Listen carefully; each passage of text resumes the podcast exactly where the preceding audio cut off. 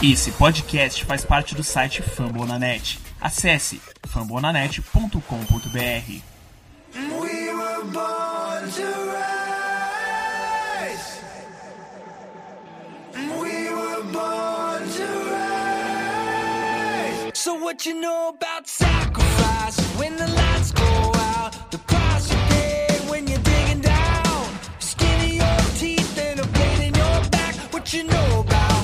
You know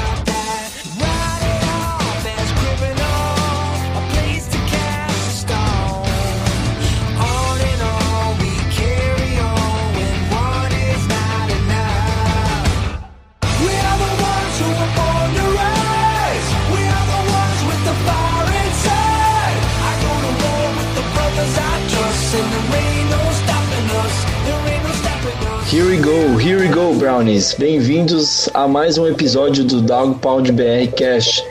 Eu sou Ever Barros e hoje estou aqui é, substituindo Marvin Abreu na, no comando do, desse episódio. É, e estou acompanhado de dois, duas ilustres companhias aqui que nos ajudam sempre no- nos episódios. Murilo, é, colaborador aí do Dogpound, é, Dogpound BR.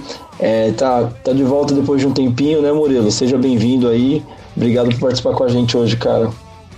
Muito bom estar de volta, soltar aqui a minha voz e soltar minha voz aqui numa semana ótima. Segunda vitória seguida, eu discutindo pra caramba de playoffs lá no meu perfil, toda a polêmica do Mayfield com o Rui. A gente vai estar aqui trocando o papo novamente.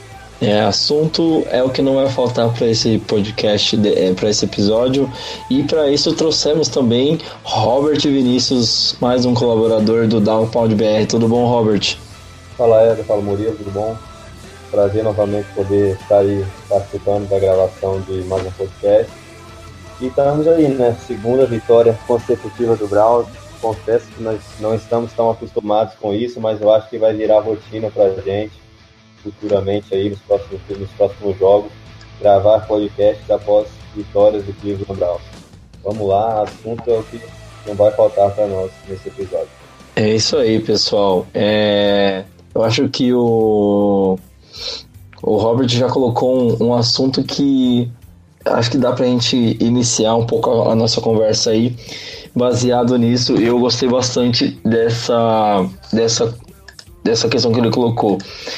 Seria essa uma nova rotina para a equipe de Cleveland? São duas vitórias seguidas, mas a- a- acho que dá para ir além disso. Eu acho que, poxa, duas vitórias seguidas é empolgar, é entrar no modo empolguei. Eu acho que é diferente no caso. A gente tem uma franquia que está tomando um rumo diferente, tanto no sentido de organização, mas agora em campo a gente está falando, né? A gente é, conseguiu colocar alguém que está comandando o time de uma forma racional, uma forma disciplinada e um ataque que depois de muito tempo joga de uma forma como a gente não via há muito tempo. Eu não sei há quanto tempo é, o Murilo e o Robert acompanham o Brown, o Browns. Eu já vou até deixar essa deixa para vocês comentarem também. Mas eu acompanho o Browns há pelo menos 5, 6 anos e não lembro de ter visto um ataque jogando tão bem quanto esse ataque do Browns.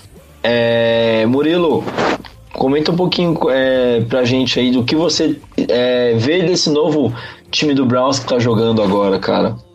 Eu, eu acompanho desde o Brandon Whedon. Aí a minha melhor fase foi o Brian Hoyer.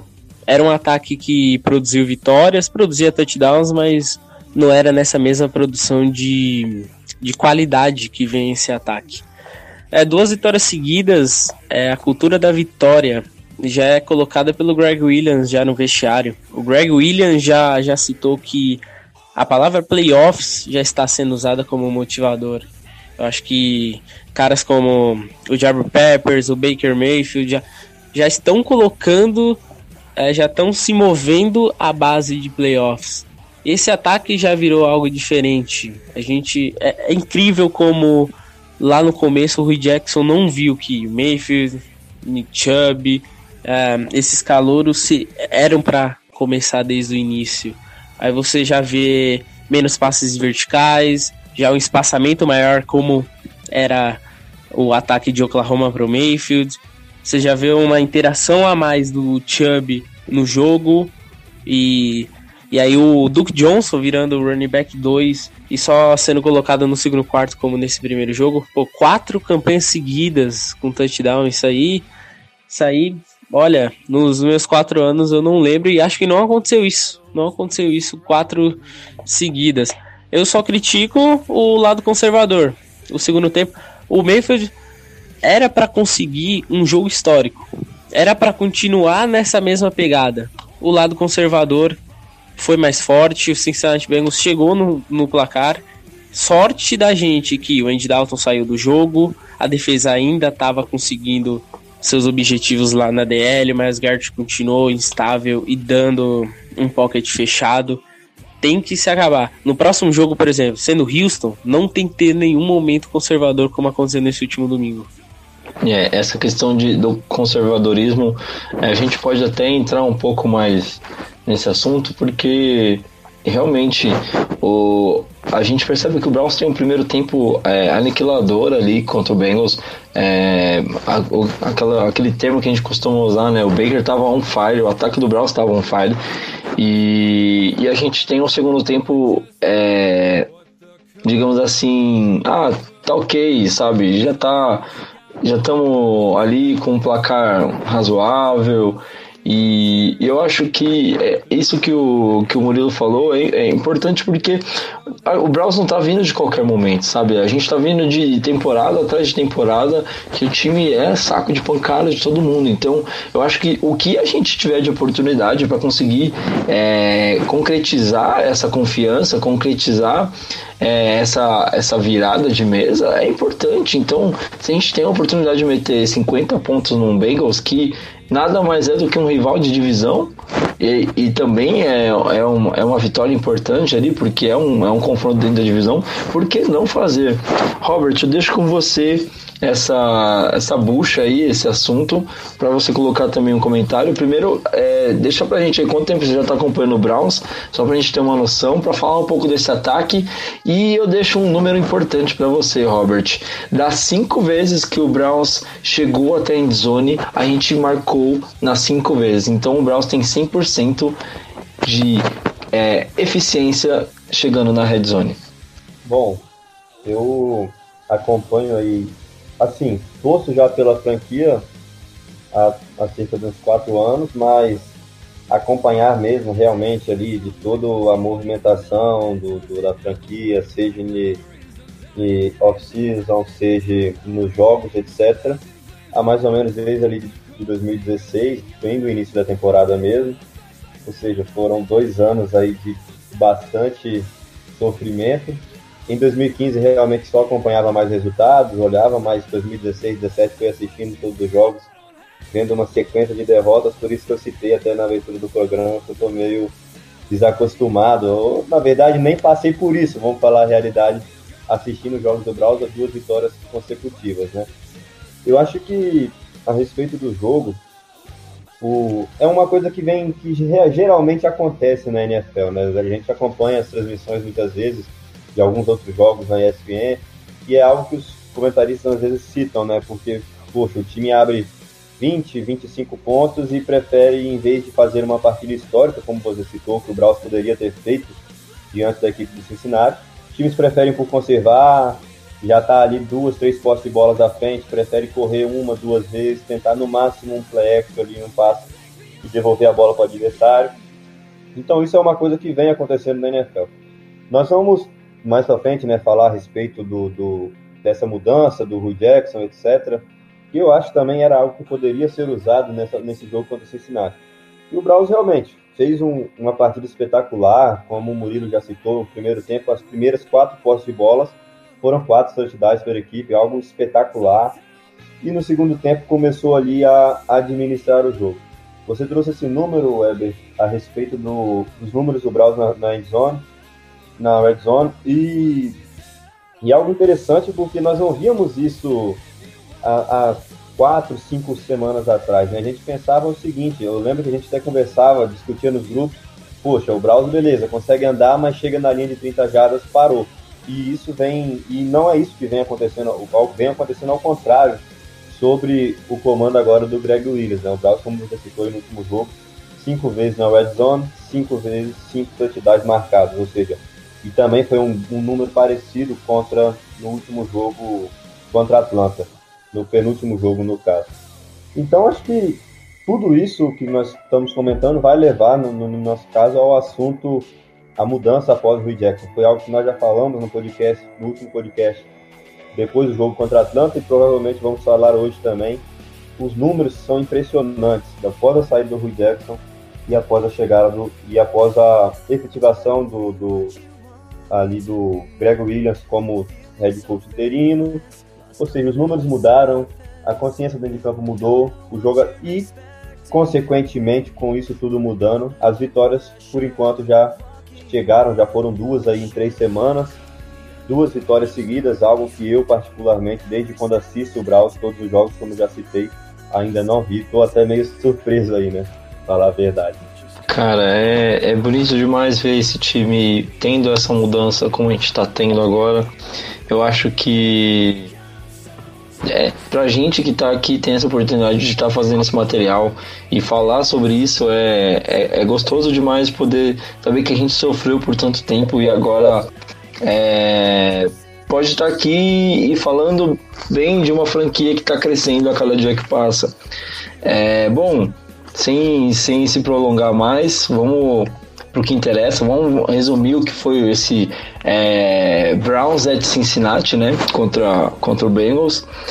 Uh, semana 12 da NFL, o Browns vence Cincinnati em Cincinnati por 35 a 20, um placar que poderia ter sido muito maior, como já citamos é, primeiramente. No primeiro quarto, o Browns consegue abrir 14 a 0 em cima de Cincinnati no segundo quarto são mais 14 pontos contra 7 de Cincinnati. Terceiro quarto o placar fica empatado em 7 a 7 e no último quarto o Cincinnati faz 6 a 0, totalizando 35 a 20. São números que mostram um pouco do que foi esse jogo. O Browns no primeiro e segundo quarto é, totaliza 28 pontos e sofre ali no, no no momento fina, no final do no, indo pro, pro half time já né pro intervalo sofre um, um, um, TD ali que tipo deu algum alívio pro pessoal do Bengals que tava assistindo né tipo ah, o time vai tentar fazer alguma coisa agora e no segundo tempo tem aquela que a gente já classificou aqui, aquela tirada de pé do acelerador. É, eu vou começar com o Murilo pedindo para você passar um resumão aí do que foi esse primeiro tempo pra gente. É, fica à vontade aí, Murilo. O microfone é teu. Um, a gente dá eu faço um resumo colocando alguns pontos a se falar do que aconteceu nesse domingo. Primeiramente, a boa rodagem de relógio que esse ataque do Browns fez, sempre rodando a base de mais de 5 minutos, entregando a bola para Cincinnati a defesa rapidamente em um first down apenas cedido, recuperando a bola. Ao fim dos dois touchdowns, já era fim de primeiro quarto. Após os outros dois touchdowns, a gente entregou a bola já no two minute warning. Essa boa rodagem vai ser muito importante para confrontos contra Houston ou contra Denver. Uh, uma boa e mais uma vez a grande atuação do Greg Robinson lá no left tackle. É inesperado o que ele está fazendo ele certamente vai ganhar uma grana nessa free agent. É claro, a gente vai ter que esperar essas próximas semanas. Ele vai ter adversários bem mais complicados do que já teve. Defesa de Carolina, vai ter o Clone semana que vem, então já é um pouco mais complicado. Rings, Rashard Rings, o Hollywood, é o principal alvo mesmo do Mayfield. Callaway já tendo uma segurança a mais, meio que deu uma parada nos drops. E lá na defesa a gente tem falado do Miles Garrett, que ainda assim há muito preconceito durante o jogo, eu vendo na rede social e falando que ah, o Garrett não tá jogando bem, não tá tendo fator. Ele saiu com sec e quatro pressões feitas. E você vê o, o filme do, do jogo, e ele tá tendo, e ele tá fazendo fator no pocket fechado, quando era o Driscoll, quando era o Andy Dalton. A gente tem que parar um pouco de, de olhar apenas para o sec quando for analisar o Miles Garrett. Atuação com boa rodagem de números, o primeiro tempo com quatro touchdowns, que já é uma amostra do que o segundo tempo um pouco mais garantido, um pouco mais organizado. Esse é o, esse é o ataque do Fred Kitchens. É um ataque onde simplifica para o Mayfield, onde está conseguindo red zone, algo que era muito ruim para o Jackson. Aí, rapidinho falar do Andy Dalton. Andy Dalton que quase 200 passes sem interceptação, última interceptação contra o Browns lá em 2014, entregou a bola. Cincinnati Bengals, um dos times que menos entrega a bola, take away para o adversário, e a defesa do Browns mesmo assim conseguiu. Eu não ainda é, garanto que essa defesa é elite, essa defesa tá uma escala apenas a menos. Uma coisa que eu acho que é até legal da gente citar é isso falando do Bengals ainda, né? Como você mencionou um pouquinho desse ataque do Bengals, é um ataque que a gente sabe que não é qualquer ataque, tem boas peças, mesmo com o Ed Green fora, que é o podemos dizer assim o, o destaque da equipe, né? Uh, ainda tem um bom running back que é o Mixon, fez uma partida boa até. Uh, mas uma coisa que eu notei no jogo, não sei se vocês concordam comigo, eu achei que o, o tudo bem que o Dalton acabou não jogando tanto porque ele se machuca até cedo no jogo, mas eu achei que o, o, o Driscoll, que entrou é, para substituir ele, fez uma partida bem melhor que o Dalton estava fazendo até então. É, tanto que, se não me engano, o primeiro TD do, do, do Bengals vem com o Driscoll e não com o Dalton. Não sei se eu estiver falando besteira, vocês podem até me corrigir. Mas eu senti ele jogando com muito mais confiança do que o Dalton estava jogando. Não sei se o Dalton tinha alguma lesão que estava incomodando ele, alguma coisa assim. Mas eu acho que ele deu muito mais trabalho para a defesa do Browns do que o Dalton estava trazendo. É, Robert, você viu alguma coisa parecida assim? E também, por favor, se quiser já deixar seu comentário aí sobre esse primeiro tempo do Browns. Bom, eu acho que, obviamente, o, o Driscoll nesse jogo contra, contra o Browns foi mais efetivo, digamos assim, né, do que o Andy Dalton. Mas eu acho que isso é, é fato de, de ser um cara que praticamente não jogou na NFL ainda, né? Ele chegou contra o Browns, tinha sei lá, cinco passes completos na liga. Então, você prepara, você passa uma semana inteira, no caso do Browns, duas semanas trabalhando, se preparando para enfrentar um quarterback adversário. Como o Murilo citou, nós temos uma boa defesa, ou seja, com certeza foi muito, muito estudado o Andy Dalton.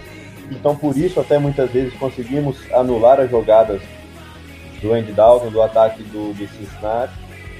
O, o Murilo, eh, conseguimos a interceptação em cima do Andy Dalton, ou seja, a defesa, o time do Browns foi todo trabalhado em duas semanas para enfrentar o ataque do Cincinnati com o Andy Dalton. Aí chega, o Andy Dalton se machuca até cedo, como você já citou, e entra o Driscoll, um quarterback novo em questão, ainda como citei, poucos passes completos na liga até aquele momento, ou seja, é algo totalmente diferente. Ele já pegou o, o time do Browns, como você como você perguntou aí sobre o Antônio, depois daquele primeiro tempo sensacional, ele já chega e pega aquele, a defesa mais ali naquele modo, eu costumo dizer, no modo jogo ganho, né? Três postes de bola de diferença. E mesmo assim é algo que a defesa adversária ainda não conhece. É aquele negócio, poxa, muitas vezes quando o quarterback está estreando ali, ele tem uma facilidade enorme em, de se atuar, porque justamente as defesas da liga não estão ainda acostumadas com seu estilo de jogo, não conseguiram estudar o seu estilo de jogo. Eu acho que por esse fator, o Driscoll conseguiu fazer uma boa partida. Foram, ele marcou um touchdown é, terrestre, correndo ali, passou para um touchdown também, ali lançou para 155 jardas. Eu acho que um, um, um, um, jogador semelhante a esse caso do Driscoll foi o Nick Mullins, né, que agora assumiu lá em São Francisco ninguém tinha, não tinha jogado na liga ainda, o Garópolo se machuca, ele depois ele acaba ganhando titularidade e vai muito bem nas suas duas partidas iniciais, a gente pode ver que na terceira já caiu um pouco, ou seja, as defesas já ficam mais espertas com as jogadas mais típicas do quarterback. Então eu acho que o fato do Driscoll foi mais por essa questão de ninguém tinha visto o Driscoll jogar ainda, ninguém sabia do seu estilo de jogo, a defesa não estava preparada para tal. E a respeito do primeiro tempo, já citamos, acho que foi algo espetacular, cara. Somando aí no primeiro tempo, nós fomos pro vestiário vencendo por 28 a 7, três postes de bola de diferença, e tomamos um touchdown ali já no final do segundo período. Ou seja, quatro postes de bola seguidas, com quatro touchdowns, as quatro primeiras, inclusive. Foi algo que eu, particularmente, não tinha visto de Cleveland Browns ainda em um primeiro tempo. Vi no segundo, naquele jogo contra o Jets, mas foi já na segunda etapa. Agora, em um primeiro tempo, nunca tinha visto. Foi o melhor primeiro tempo do Cleveland Browns que eu, que eu assisti, sem dúvida nenhuma. Foi algo espetacular. E eu acho que é isso. Em relação ao Driscoll, eu acho que é mais essa questão de ser um cara novo na liga e as defesas não estarem preparadas para ele. É, e rapidamente, esse simbolo que tá a wildcard da, da UFC, Cincinnati dá uma bem uma regressão, né? É, ele regride comparado aos outros, porque disputar com Browns, com Broncos, com Ravens, com Titans, todo esse simbolo com Driscoll já muda todo o cenário possível. Então, um time que estava lá com a, com a vaga número 6, com 5 vitórias, perdeu Andy Dalton, é praticamente complicar e dar uma saída dessa, dessa corrida. E é engraçado porque ao mesmo tempo que o Bengals dá uma distanciada, o Browns começa a sonhar com alguma coisa, né? A gente sabe que não é fácil. Eu dei uma, uma lida hoje em alguns, algumas previsões, algumas coisas que teriam que acontecer. E assim, por baixo, o que o Browns teria que fazer é, é, simples. É só ganhar todos os jogos até o final da temporada. E pelo que eu entendi, se ele perder um dos jogos, ah, ele basicamente está fora da disputa, né? Então, se o Browns ganhasse todos os jogos é, restantes, ele teria um, um, recorde que poderia dar uma chance de, de wildcard aí, de playoffs. E, cara, assim, dentro do, da expectativa que a gente tinha até algumas semanas atrás sobre o comando do Rio, eu acho que é uma, uma previsão aí bem otimista e a gente sabe que não é uma, uma previsão tão é, distante assim perto do que o time tem jogado. Eu acho que a gente tem um, um, teste bem decente agora contra o Texans. Já, já teve uma prova de fogo muito bacana contra o Chiefs e o time jogou muito melhor do que todo mundo esperava. A gente bateu de frente com o Chiefs.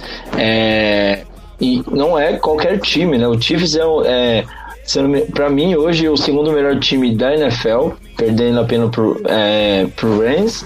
Isso a gente falando como desempenho e também pelo, pelo recorde né, das, das franquias. E, e, a gente não foi, tipo, qualquer time contra o Chiefs, a gente conseguiu bater de frente. E agora a gente vai enfrentar não só uma boa defesa, que tem ali é, boa. É, uma, uma, galera considerável descendo ali na pressão pro QB, né? É só o DJ Watt e o Clown, e esse pessoal aí que ninguém conhece. E também um ataque que tem produzido muito bem com o Deshaun Watson e o DeAndre Hopkins está pegando tudo que estão lançando para ele. É, até pensamento o cara tá pegando. Então, assim, é um, é um, é um teste de fogo para esse Browns que quer sonhar com playoffs. É, Murilo, eu vou deixar com você alguns números aí da partida para a gente entrar nesse, nessa reta final do jogo do segundo tempo. Baker Mayfield finaliza a partida com 26 passes tentados, 19 completos, 258 jardas passadas, 4 touchdowns, nenhuma interceptação, nenhum sec. E mais um número legal aí de colocar. São pelo menos oito jogadores diferentes que se envolveram, que receberam passes do Baker Mayfield. Isso é um ataque que se mostra muito mais promissor. E eu deixo uma pergunta para os dois aí, depois eu repito para o Robert também. O Murilo mencionou no começo da, da, da transmissão que o, o alvo preferido do, do Mayfield se tornou o Higgins. É, então assim, eu, eu pergunto para vocês, Jarvis Landry está ficando esquecido nesse ataque do Browns? Precisa se envolver mais? A gente precisa mais do Landry até pelo que se esperava dele? Ou ele tem atuado da forma é, que o Browns precisa dele hoje? Uh, assim, primeiramente, quatro touchdowns do praticamente quase 300 jardas, para você ver que se não fosse o jogo conservador isso aí ia aumentar muito mais. menos interceptação, o Mayfield está entregando praticamente nenhuma bola para adversário nesse novo ataque. Uh, sobre o, a diferença de alvos, muito por causa do espaçamento dos wide dos recebedores, é um ataque muito mais Big Dollar, muito mais Oklahoma, e isso é, evidencia a esses números. E sobre o Jarvis Landry, hum, até que não, ele não está sendo negado. Esse espaçamento se leva ao Mayfield não focar apenas no Landry, e isso é muito importante. O Landry ainda continua com um poder de ser fator a qualquer hora e se for o alvo vai ser escolhido na primeira leitura lá, num quarto período, num jogo apertado, ele vai poder, ele vai ser escolhido e vai ter um bom potencial ainda ele está sendo menos usado muito por causa desse novo ataque, esse novo espaçamento, e isso é normal. Você pode ver até com o, o receiver principal de Oklahoma, o Marquise Brown. Marquise Brown não é usado e algumas vezes ele não aparece tanto em jogos, muito por causa desse espaçamento. Kyler Murray, ele, ele lança para muito alvo. Então é o mesmo, é o mesmo caso com o Jarvis Landry em Cleveland. É, se a gente for analisar friamente os números desse jogo exclusivo contra o Bengals, a gente tem aqui, é, vamos colocar por, por ordem de mais recepções na partida, né? O Indioco com 5, Callaway com 4 recepções, Chubb com 3, o Landry vem em quarto, dentre os mais usados, e o Higgins vem em quinto com um passe recebido, né? E depois Duke Johnson, Darrell Fells e o Perman que também para mim é um nome muito bacana aí nesse time do Browns, está ajudando bastante. Robert, é, você concorda com essa, com essa análise do Murilo aí sobre o, o Landry? É um cara que está ajudando na medida do possível e esse espaçamento tem ajudado ele a ficar, é, a ficar menos visado pelas defesas. As defesas têm que se preocupar mais com o ataque em geral do Browns do que com uma peça só, o que acontecia muito no ataque do Rio, porque os QBs acabavam procurando muito o, o Landry e ele acabava ficando muito mais marcado. É, e o que, que você tem a dizer para dizer aí desse, dessa reta final do jogo contra o Bengals? Bom, concordo sim, eu acho que o Landry, na medida do possível, ele vem sendo um cara bem utilizado pela franquia. Com certeza, o fato desses novos passamentos, o fato desse novo ataque do Browns, digamos assim, né, com pós-Rui Jackson, vem fazendo com que as defesas adversárias se preocupem com os wide receivers em geral. Nós podemos ver que o Perryman já tem recepção, o Wiggins agora voltando, já vinha bem antes, agora foi retornando de lesão também. O Njoku, que com o Rui Jackson era super criticado, muitas vezes até por nós, começou a fazer partidas muito boas, fez uma partida espetacular contra o Cincinnati Bengals, Fez até um, um touchdown bem engraçado, né? Na base da força, da vontade. Foi bizarro aquele touchdown. Ele tenta pular o defensor e aí ele se engancha no defensor. Quando ele consegue apoiar, ele traciona toda a defesa que tá envolvida ali pra dentro da endzone, com a ajuda da UL, claro. Exato, ou seja, a defesa, seja qual for o time que agora que passa a enfrentar o Braus, fica meio fica já esperta com todos ali os recebedores do time. Eu lembro que após o Callaway fez fazer uma partida deprimente ali na época Rui Jackson, ele começou a receber menos snaps, participar de menos snaps em campo, ou seja, já era uma preocupação a menos para a defesa adversária. E agora não, ele voltou a receber é, bolas, bastante bolas, foram quatro recepções, mais de 60 jardas no jogo contra o Cincinnati.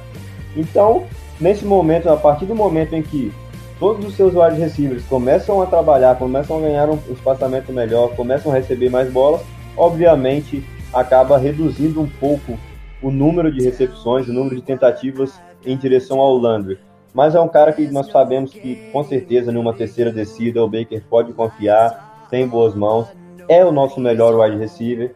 Por mais que não seja ali em questão de jardas, ah, é o cara que está recebendo 100 jardas todo jogo, é o que mais recebe, mas é um cara que nós sabemos que, que o, o Baker tem essa confiança e nós, torcedores, nós temos a confiança de que, poxa, vai vir uma terceira descida, uma segunda descida difícil, pode jogar no land, tem boas mãos, é um baita jogador. Só que eu acho que a questão dele está fazendo menos recepções, menos bolas de direção a ele é o fato de realmente, como nós falamos, o ataque ter melhorado nessa nessa era pós Rui Jackson aí nesses três jogos, são todos os wide receivers ali, todos os recebedores sendo procurados pelo Baker, mas eu acho que não diminui aí a importância do Harold Landry no elenco.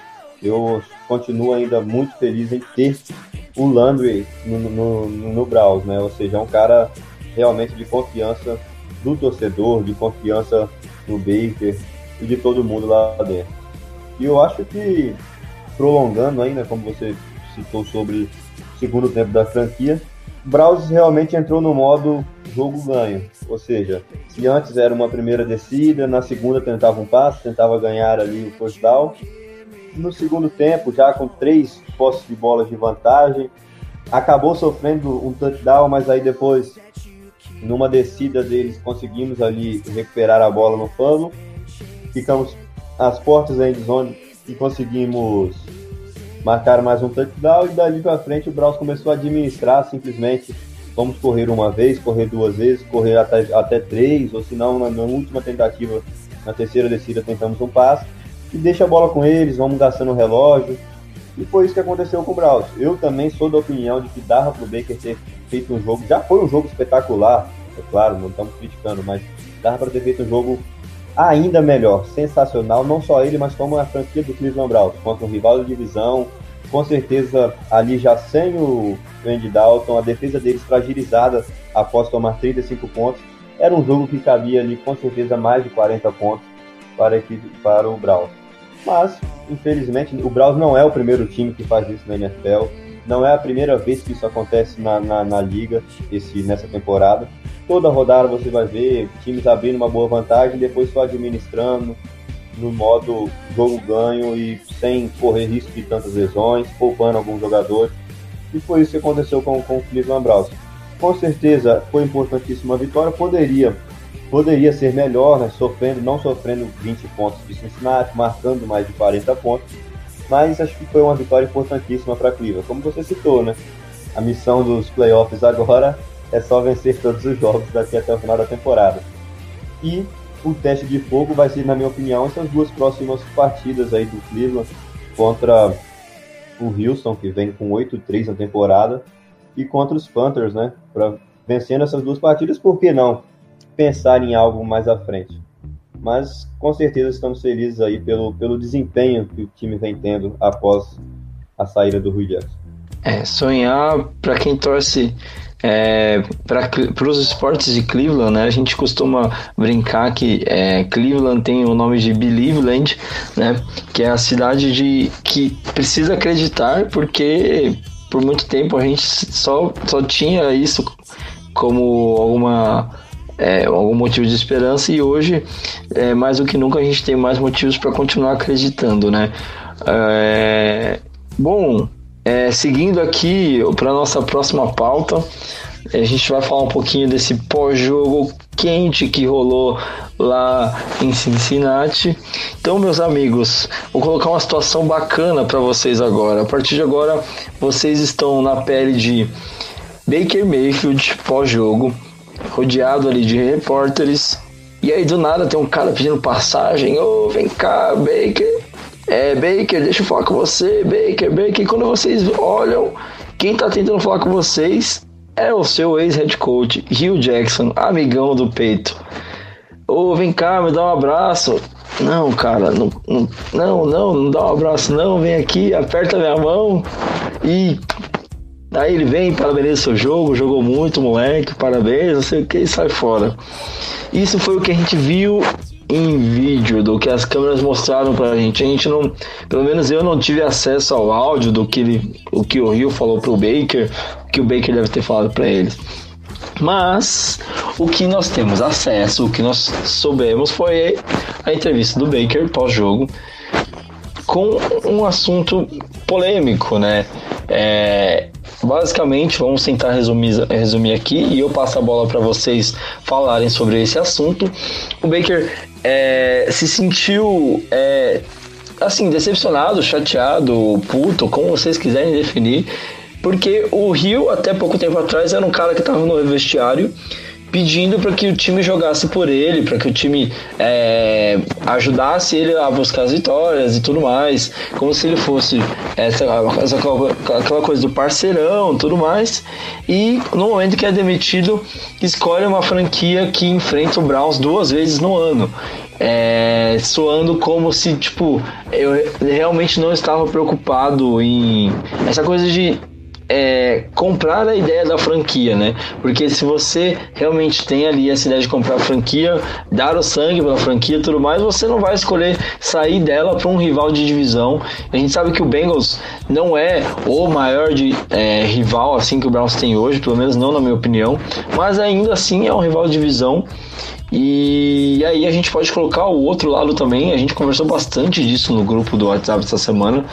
E que tem o lado também do profissional Rio Jackson, que recebe uma oferta de um, de um amigo dele de muito tempo, que trabalhou com ele, que é o, o, o Marvin, que é head coach do, do, do, do, Bengals, fala, cara, eu quero que você venha pra cá, pra Cincinnati, vem, vem trabalhar comigo de novo.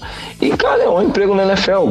Um emprego na NFL não é você trabalhando no mercado pegando caixa e repondo estoque, sabe? É um emprego de coach na NFL e, que, e todo mundo sabe que esse tipo de emprego hoje na NFL está cada vez mais difícil, ainda mais trabalhando num ambiente que você já conhece. Senhores, a pergunta que eu deixo para vocês é: existe algum lado certo? Existe algum lado errado nessa história? Qual é a opinião de vocês? É importante o Baker é, trazer essa, essa opinião dele? Vocês acham que em algum momento ele foi maturo de pensar dessa forma? Ou é legal ver que a gente tem um QB que defende a franquia, defende as cores da franquia e que compra essa ideia de que, cara, o, a, defender a cultura do Browns? Ou também é importante ressaltar o lado do, do Rio, porque é um profissional que precisa trabalhar. É, vou começar pelo Robert dessa vez. Robert, deixa aí sua opinião, por favor. Cara, eu acho que em relação a a essa, não vou dizer, é, podemos dizer, a intriga que, que acabou acontecendo aí entre Hugh Jackson, Baker Mayfield. Eu não, não, não considero ah, realmente um lado certo ou errado, mas eu considero coisas desnecessárias, digamos assim. Tanto nesse caso, não tanto pro Rui, nesse caso pro Baker, que foi o cara que deixou sair para a imprensa esse negócio de estar desapontado e achar que o Rui traiu o Cleveland Browns após assinar com o Cincinnati Bengals. Eu falo isso baseado no que, poxa, como você já bem explicou, é um emprego na NFL, cara. Você foi demitido do Browns, você é um treinador que vem com na, o, o Jackson no Browns foram o quê? Duas vitórias, certo? Duas ou três vitórias numa, três vitórias e mais de 30 derrotas.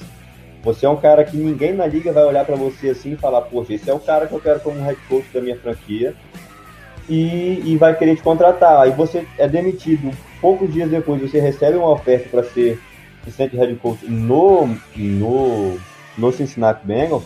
Eu acho que tem um lado profissional, com certeza. Você tem que acertar. É um trabalho na NFL, como você bem citou. E como eu falei, nem, o, o, o Jackson não tinha nenhuma garantia de que ele poderia esperar que daqui duas, três semanas ele receberia uma oferta de outra franquia. Ou se ele recusasse agora essa do Bengals, no, daqui a duas, três semanas ele receberia essa nova oferta do Cincinnati. É algo profissional, cara. É trabalhar na NFL. Nós sabemos que, que, pelo que analisamos, pelo que vemos de notícias, não é fácil arrumar um emprego na NFL, trabalhar na NFL, principalmente com um histórico como o do Rio Jackson. Ele recebeu a proposta e aceitou. Bom, o que tem de errado o Baker achar isso uma traição pelo fato do Cincinnati ser um rival de divisão, por mais que não como os Steelers ou Ravens, mas ser um time que ainda ia jogar duas vezes com o Browns antes do Rio Jackson assumir. Eu acho que o Baker achar isso errado, achar isso uma traição, não tem problema algum. Tanto o Baker, como, digamos, o John Dorsey, como outros jogadores do Browns. Para mim, a única coisa que poderia ser evitada, como eu citei, foi desnecessário, é deixar isso acabar saindo na imprensa, porque, querendo ou não, o Baker é um quarterback calouro, é um cara que, poxa, está impressionando todos com o que vem jogando, muitas, até aqueles que criticaram, criticaram a franquia por draftar na primeira pick 1 do draft. Ele está impressionando a todo mundo e aí começa a criar, como nós conhecemos, seja em, em qualquer esporte, essas intrigas da imprensa. Poxa, agora a partir de hoje, todo jogo que tiver Cleveland Browns é, de um lado, Baker Mayfield de um lado, Rui Jackson de outro, vamos deixar muitas vezes de falar de, atuações do, do, do, do Baker Mayfield, de perspectivas do Baker Mayfield naquele jogo, para falar dessa, dessa questão com o Rui Jackson. Ah, o Baker tá magoado com o Rui Jackson, falou que o Rui Jackson traiu ele, o Rui Jackson não dá o braço a torcer, etc. Ou seja, eu acho que era algo que poderia ser evitado, até porque existe outro lado. Como eu acho que essa semana, né, nós estamos lá no grupo, por exemplo, nós pegamos um exemplo qualquer, tipo, ah, um, um, jogador do Browns, um defensor do Browns, é amanhã é cortado e no outro dia recebe uma proposta de um rival de divisão, que seja o Cincinnati Bengals, que seja os Steelers. Puxa, o cara é profissional, o cara tem que acertar, tem que aceitar essa proposta.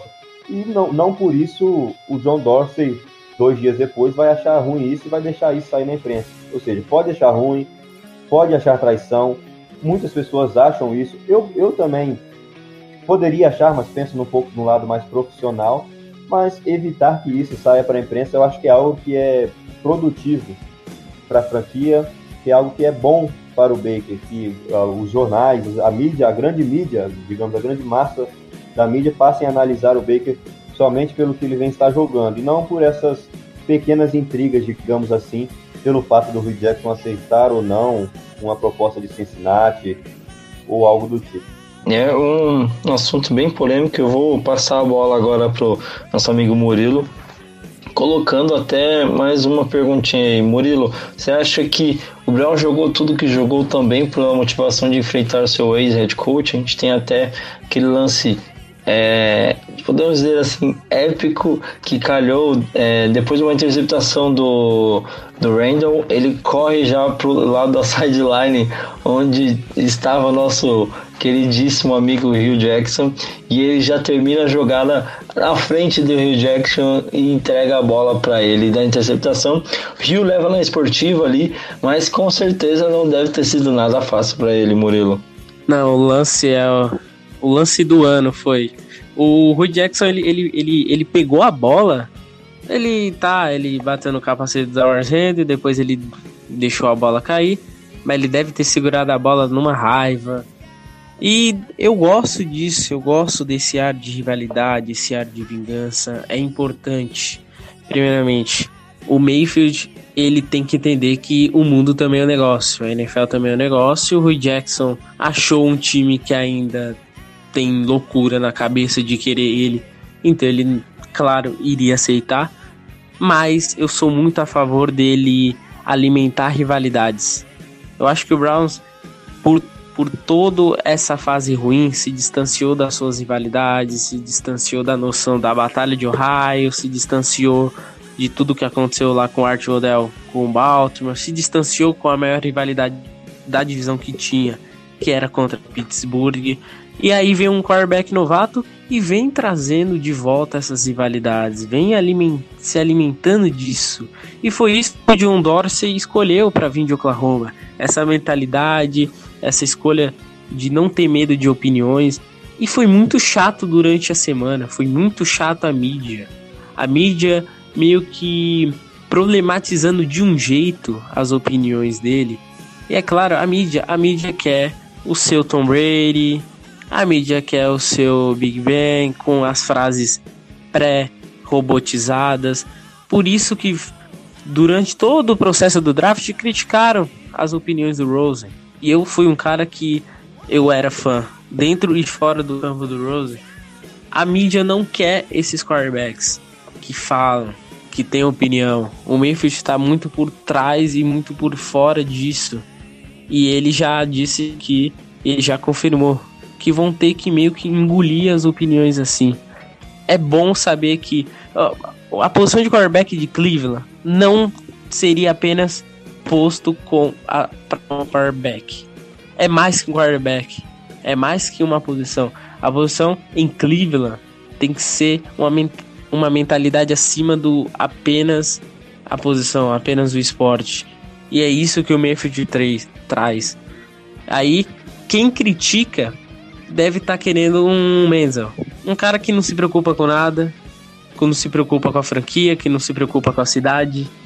Hoje em dia temos um Mayfield que quer Cleveland acima de tudo, que tá alimentando a rivalidade sabe que o Rui Jackson, ao mesmo tempo, eu entendo eu aceitaria e tem que aceitar mesmo o convite do, do Cincinnati Bengals, mas, é claro, foi para um rival, era um cara que era head coach há dois anos, então tem que se alimentar essa rivalidade, tem que ter essa mentalidade. O John Dorsey, é claro, não vai criticar em nada, porque ele procurou isso e ele quer isso para esse elenco. Quando ele vê o Darius Randall entregando a bola, Chris Smith, Jerry Peppers falando, é isso. Esse é o novo Cleveland. Essa é a nova franquia. Esses são os novos jogadores que estão trazendo o respeito. E pouco importa a mídia. Pouco importa a mídia. O Colin Cowherd falando, falando besteira novamente do Mayfield. É isso, a mídia vai ficar falando, vai pegar no pé mesmo, como vai pegar no pé do Josh Rosen e vai ter que aguentar. Vai ter que aguentar resultados dentro de campo e vai ter que aguentar opiniões fora dele. Bacana, bacana. Eu acho que talvez esse tenha sido o assunto mais assim que acalorou a partida. É, a gente sabe que em campo o Browns foi muito superior ao Bengals. E aí ficou essa questão, essa polêmica que parou no ar a semana inteira. Acho que o Robert resumiu bastante. Eu acho que não é uma, uma questão que é, a princípio é uma declaração polêmica, sim, claro, mas eu acho que teve muito mais E da mídia do que era necessário no assunto e, e o assunto se tornou maior do que ele deveria ser. Na verdade, eu acho que um assunto que a, que a, gente aqui faz questão de, de enfatizar, um assunto aqui que a, eu acho que a mídia deveria é, prestar mais atenção é essa virada do Browns, é essa, esse novo caminho que a franquia está tomando e não uma declaração polêmica que o QB deu ou que é o time jogou bem simplesmente porque estava enfrentando o Rio Jackson, né? Foi uma vingança, porque tinha jogadores que não gostavam dele. Tipo, cara, é... eu acho que isso não, não entra na, no mérito. Acho que existem muito mais coisas que a gente precisa prestar atenção. E, o, e a, a, eu, eu, gosto muito de da gente conversar aqui porque é, a gente consegue perceber que a, a, a mídia em Cleveland e também no geral da NFL gosta muito de, de um bafafá. E a gente sabe mais ou menos aqui o, o caminho que a gente precisa realmente levar em consideração. E um caminho que a gente precisa, é um assunto que precisamos falar sobre, que está tomando aí algum, algum, algum tempo do, do nosso, da nossa conversa nos grupos WhatsApp e conversa em geral, são os planos para a próxima temporada. A gente ainda está rolando, está com a, a temporada rolando com chances de playoff. E, mas mesmo assim, é, essa questão de quem será o próximo head coach do Browns ainda é um assunto que le levanta muita polêmica, é um assunto que traz muita, muitas, muitas questões, muitas sugestões, né? E aí a gente tem também essa questão do é, do, do, do Bruce Arians sendo é, ventilado, né? Ele até deu uma entrevista falando que se ele fosse é, contratado realmente por, por cargo de head coach do Browns, ele manteria o Greg Williams como coordenador defensivo e também o Fred Kitchens como ofensivo, né? Mantendo essa estrutura aí que o Browns está é, criando hoje. E mas a, a pergunta assim que eu gostaria de trazer para a gente discutir agora é será que é um bom momento para que o, o, é, é, o Browns realmente precisa trocar é, essa comissão técnica que está fazendo um bom trabalho? Será que não é o momento de analisar, olhar para dentro da casinha e ver a mudança que esses caras estão fazendo e manter esse trabalho? A gente pode até usar como, como base para essa é, para esse cenário, para essa discussão, aquele ditado que diz que time que está ganhando não se mexe. Então eu queria perguntar aí para o Robert o é, que, que você acha dessa comissão técnica, o trabalho que eles estão fazendo e, na sua opinião, o Browns precisa ir atrás de um novo head coach ou a solução está embaixo do nosso nariz e a gente ainda não percebeu? Só complementando ali no, no final do, do último tema, não que eu não defenda a, a, a rivalidade entre as franquias, é óbvio que isso é importantíssimo para a liga. Eu só, a minha opinião era só que isso poderia se refletir mais dentro de campo, com o Baker cada vez mais querendo, poxa, o Brawl está metendo quatro touchdowns de diferença e o Baker está passando, está querendo mais, ou seja, a própria imprensa já se daria ali mostrando, poxa, o Baker quer mostrar para o Rui Jackson que ele é o certo da história, sem precisar, por uma simples conversa, por um simples, simples caso, a imprensa fazer todo esse bafafá que ela acaba fazendo. Peço desculpa por fugir um pouco do tema, mas voltando a respeito de, de outro tema que é bem comentado em Cleveland desde a saída do Rio Jackson, que é a respeito do novo head coach da franquia. Bom, na minha opinião, foi até o texto que nós estávamos discutindo, né? O Greg Williams, por, ah, por, por mais que não possa ser uma unanimidade ou que ou que toda vez as pessoas comentem, ah, o Greg Williams tem que pode ser o head coach, eu acho que era algo que estava até em falta, digamos assim, né? Porque nós ouvimos falar do coordenador ofensivo lá do Arizona, ouvimos falar do, do treinador do college, do outro que nem já saiu da NFL, mas poucas vezes ouvimos falar de, poxa, e o Greg Williams, que já foi o head coach, que tem uma vasta experiência na liga, por que, que ele não pode continuar sendo o head coach da franquia, ser efetivado como head coach. E eu acho que uma parte de um tópico bem interessante do, desse texto, que eu, nós acabamos lendo, foi a parte que diz por que consertar o que não está quebrado. Ou seja, ah, beleza, o Hugh Jackson não está dando certo, o time está mal, então vamos trocar. Não vamos, vamos tirar o Hugh Jackson do comando. Ah, enquanto não arrumamos ninguém, deixamos o Greg Williams. Mas, por enquanto, se passaram três jogos e o time se acertou com o Greg Williams. Como foi a pergunta, por que consertar aquilo que não está quebrado? E nesses três jogos, o time se consertou. Como nós citamos né, antes de começar aqui a gravação. É óbvio que três jogos não são parâmetros ideais para você analisar o trabalho do head coach, mas, poxa, vamos vermos aí. Jogo contra Houston, jogo contra os Panthers, um outro jogo contra Cincinnati, contra Baltimore. Ou seja, são jogos que, se o time mantiver a atuação que vem tendo com o Greg Williams, eu não vejo motivos para mudar, para contratar um novo head coach. Eu acho que tem alguns números que são realmente muito interessantes depois que o, que o Greg Williams assumiu como head coach interino, e o principal deles, que era algo que em todas as derrotas do Browns nós sempre citávamos como que era algo, uma das coisas mais prejudiciais do time, além do Rui Jackson, era a questão das, das faltas do time. O, a equipe ficou muito mais disciplinada após a saída do Rui Jackson. O Browns com o Rui Jackson tinha uma marca de uma média de mais de oito penalidades por jogo, e essa média caiu bastante com agora com o Greg Williams. Com o Rui Jackson era cerca de 65 jardas perdidas por jogo, por, em média, por faltas por penalidades aceitas. Com o Greg Williams, essa marca caiu para apenas 40 jardas. Ou seja, o time está melhorando com o, o Greg Williams. Vale lembrar o, o, desenvolvimento do Baker Mayfield com ele, que a gente também citava, pô, tem que ter alguém ali para saber desenvolver, buscar o melhor do Baker Mayfield. E ele está evoluindo constantemente e aumentou esse, esse ritmo de evolução com o Greg Williams no comando.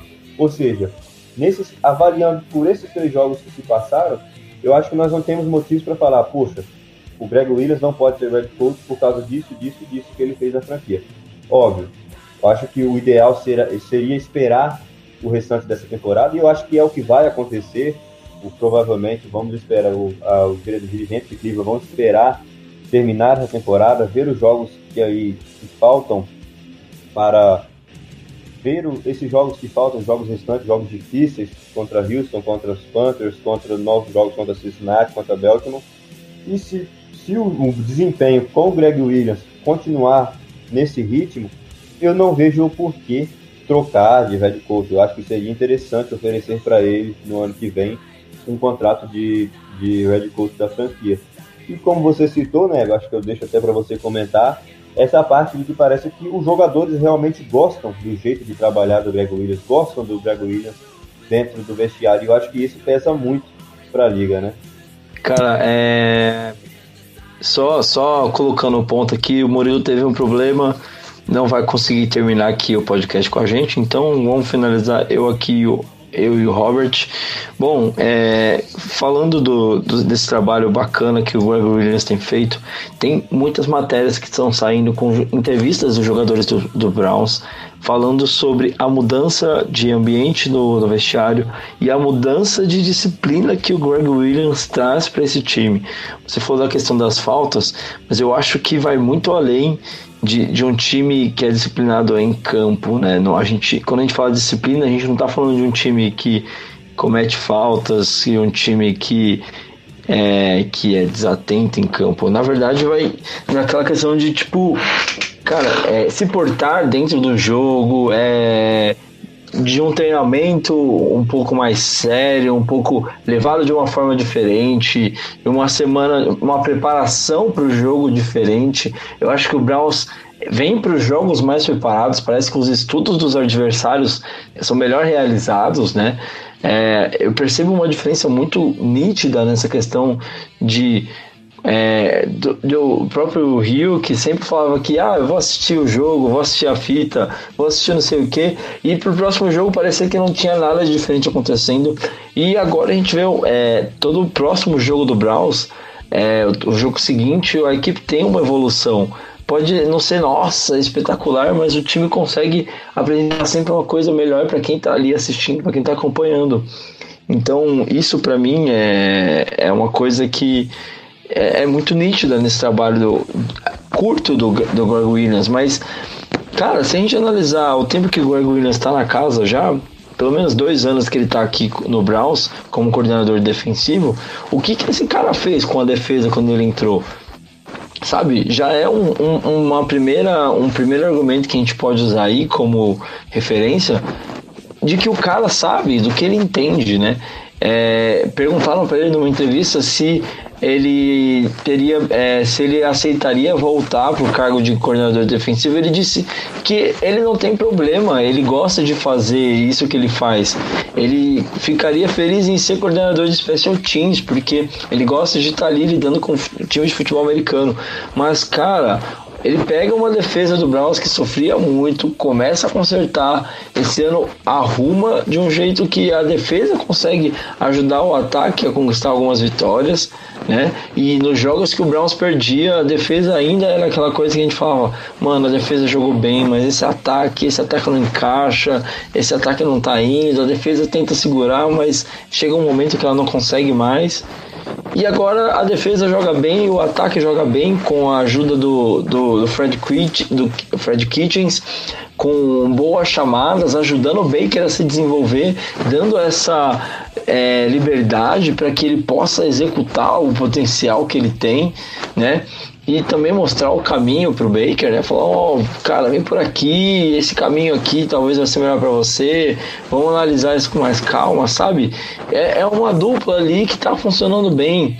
A gente sabe que o, o Greg Williams, como você citou, Albert, já teve uma experiência de, de head coach, então não é qualquer Zé ali quem foi colocado na posição.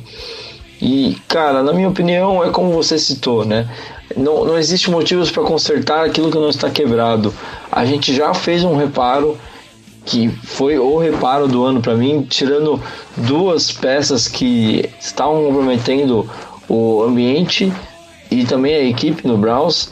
Eu falo muito mais do Rio, porque na, quando o, o Todd Haley foi demitido, eu, eu não entendi, porque para mim era um cara que tinha muito mais chance de assumir do que o próprio Greg Williams, mas a diretoria a, a diretoria, o, o, o Dorsey mostra que acerta em cheio na decisão de mandar os dois caras embora que estavam causando essa treta de egos no ambiente e que tumultuava, tumultuava muito o vestiário. A gente, eu geralmente gosto de assistir o pós-jogo, é, como foi o, o, discurso do vestiário do, do, do pós-jogo, e os dois que eu assisti, a gente parece ter um vestiário muito mais unido do que tinha com o Rio Jackson. Eu não sei se você vê isso também, Robert.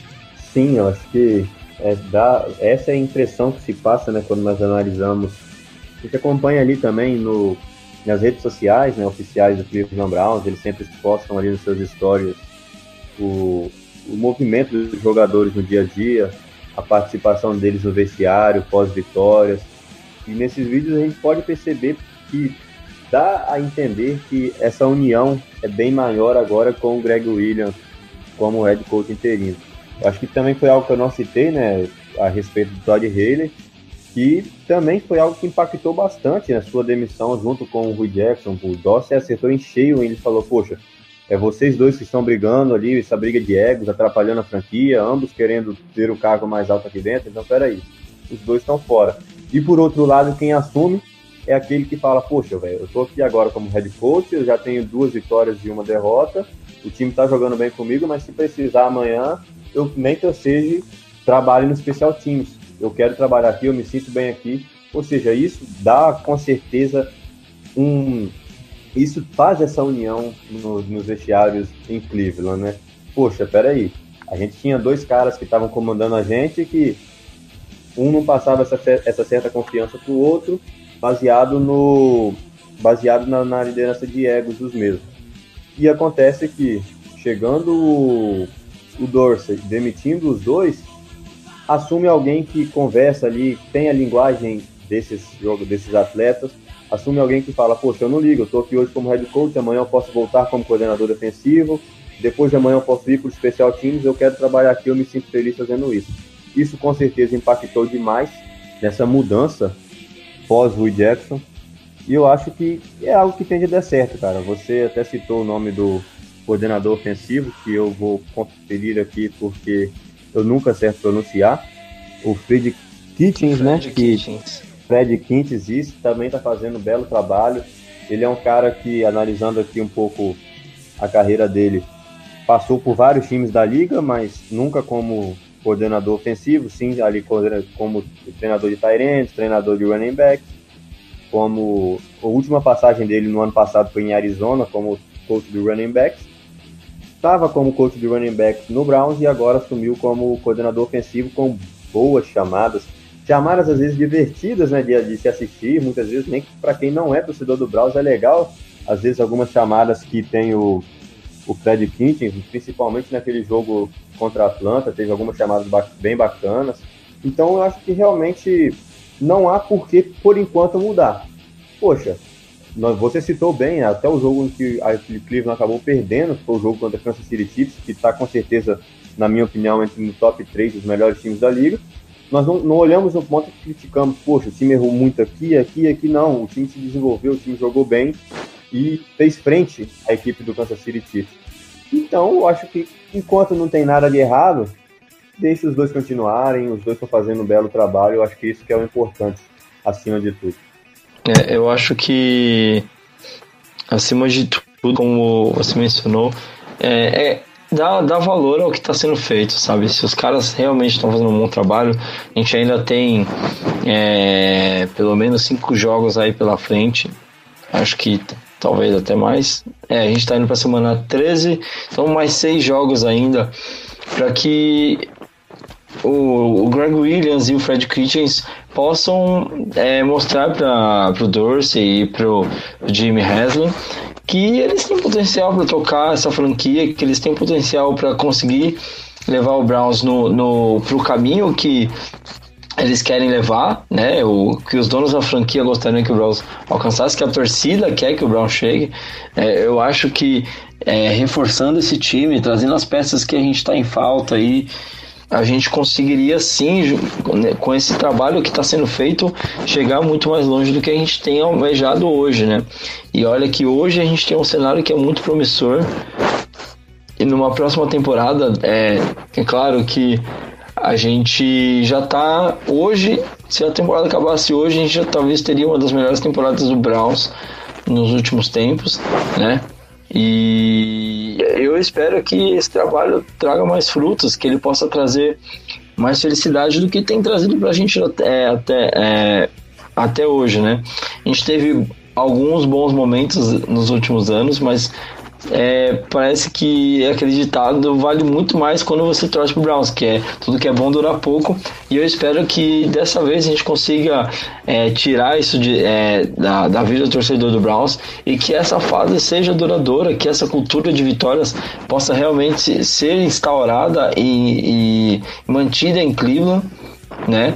e que a franquia consiga tomar esse rumo vitorioso. Uh, Robert, é, vamos encaminhar aqui a, parte final do podcast. Já tem um tempinho aqui, já a gente conseguiu discutir bastante coisa. Vou pedir as suas considerações finais aí, para que a gente possa encerrar esse episódio 17 do Downpound BR Cash. Bom, acho que a gente já nós discutimos bastante aí, né, a respeito dos assuntos mais, mais falados em Cleveland durante a semana, que foram a vitória, a bela vitória sobre o Cincinnati, foram essa pequena conversa, intriga, digamos assim, entre o Rui Baker, que a imprensa deu uma valorizada e tanto, e agora por fim, por fim essa a questão do Red Coat, o trabalho do Greg Williams, do Fred Kitchens. Eu acho que é algo não que vai não que um divisor de águas esse jogo contra o Houston, longe disso. Você já até citou, poxa, se a temporada acabasse hoje muitas vezes, com certeza essa temporada teria um saldo bem positivo para Cleveland. Mas vai ser um jogo que realmente nós vamos poder testar contra um adversário mais forte, contra uma linha ofensiva, uma linha defensiva mais forte ali com o DJ Watt. Falamos, poxa, peraí, se deu para ganhar o Houston, precisamos abaixar a cabeça para o Panthers, para o Baltimore, ou seja, vai ser um jogo bem decisivo para Cleveland. Se conseguir chegar aí a marca do, do 5-6-1, já passa Denver ou Cincinnati na classificação, porque ambos se enfrentam, ambos estão 5-6 na, na, na, na, classificação. E eu acho que é isso, cara. Eu acho que, como você citou, né, as perspectivas de ah, Cleveland as coisas é bom e vai durar pouco. Eu acho que isso tende a não, a não acontecer mais, baseado no que o bom trabalho que o Dosser vem fazendo, decisões corretas que ele vem tomando. Um bom elenco que temos, na defesa principalmente, no ataque com jogadores específicos ali como o Baker, o Nick Chubb, o Landry, ali na linha ofensiva, bons jogadores. E eu acho que mais, um, mais uma off-season, mais um bom draft com, como desse ano, no, no ano que vem, óbvio, não vamos ter mais pick 1, etc., mas um bom draft no geral e um bom trabalho na off-season, com certeza o Browns só aumenta suas forças aí para a temporada que vem. Para quem sabe, na temporada que vem já chegar como concorrente certo para a vaga de wildcard. E não como algo, como um sonho, digamos assim, que é basicamente o que vem acontecendo hoje. Né? Vencer todas as partidas daqui até o final da temporada não é algo tão fácil. Mas então é isso. Esperança, expectativa muito grande em relação ao jogo do final de semana. A gente tem sempre o, no final dos, dos podcasts os placares, né, os palpites. É, eu já ia pedir o seu, seu palpitão aí da massa ah, pra gente deixar aí expectativa pro jogo de domingo é, positiva. Dá um, deixa, já deixa o palpite pra gente aí também, Robert. Então, até perdão no caso por ter adiantado, mas acho que meu palpite, baseado aí nessas duas últimas atuações, um bom jogo que vem fazendo a defesa do Cleveland Browns. É óbvio, acho que o ataque longe vai estar longe de ter a atuação que teve contra o Cincinnati, mas acho que conseguimos uma vitória aí. Meu, meu placar vai 21 a 17, vai ser um jogo bem mais apertado, finalizado ali nos últimos lances. Mas 21 a 17, uma boa vitória para Cleveland, levantando ainda mais a moral. Esse é o meu palpite. E o senhor? Cara, eu, eu concordo que vai ser um placar bem apertado, até porque a gente não está falando de qualquer ataque, a gente também não está falando de qualquer defesa. Houston passou por alguns momentos de crise na temporada, mas tem um recorde muito positivo e tá vindo de boas vitórias aí, o, com o Deshaun Watson embalando e com o DeAndre Hopkins é, pegando fogo, né, cara? É, me preocupa um pouco é, saber como a gente vai parar esse bom ataque do, do Texans, né? Tem um jogo corrido bom também. Apesar do Browns estar tá fazendo um bom trabalho contra o jogo corrido, é, contra o Bengals, isso é uma coisa que não me preocupou muito. Foi o jogo corrido, justamente porque toda corrida que o Bengals tentava, a gente conseguia fazer um bom trabalho ali, fazendo, é, matando a corrida para poucas jardas. E eu, eu gostaria muito de ver mais disso contra um running back que já é mais consolidado, né? A gente vai no é, o Texans tem um bom running back e inclusive um touchdown de 97 jardas na última partida. Então assim, é um teste muito bacana pra gente saber se o Browns realmente tem tem esse calibre para chegar numa, numa pós-temporada em um ano que seria atípico, né? Eu apostaria, vamos lá, eu colocaria 14, 14 a 7. Eu acho que vai ser alguma coisa por aí, cara. Não o, o Browns, para mim ele é um time que está sendo bem eficiente na red zone mas vai pegar uma defesa que vai dar muito trabalho pro Baker e para a linha ofensiva do Browns. Então eu acredito que fazendo um bom trabalho ali de controlar o relógio, é, aproveitar as oportunidades e manter o, esse ataque do, do, do Texans fora de campo, a gente consegue uma vitória aí que vai dar moral para essa sequência da temporada que, que promete não ser fácil também, né? A gente pega me ajuda aí a lembrar o calendário do Browns agora, Robert. A gente pega Panthers depois, né? E aí a gente tem na sequência Bengals, se eu não me engano. São é, o Panthers na semana 14. Denver, tem Denver na semana 15, fora de casa, um jogo muito difícil. Denver concorrente aí a um possível é, card do Browns, né?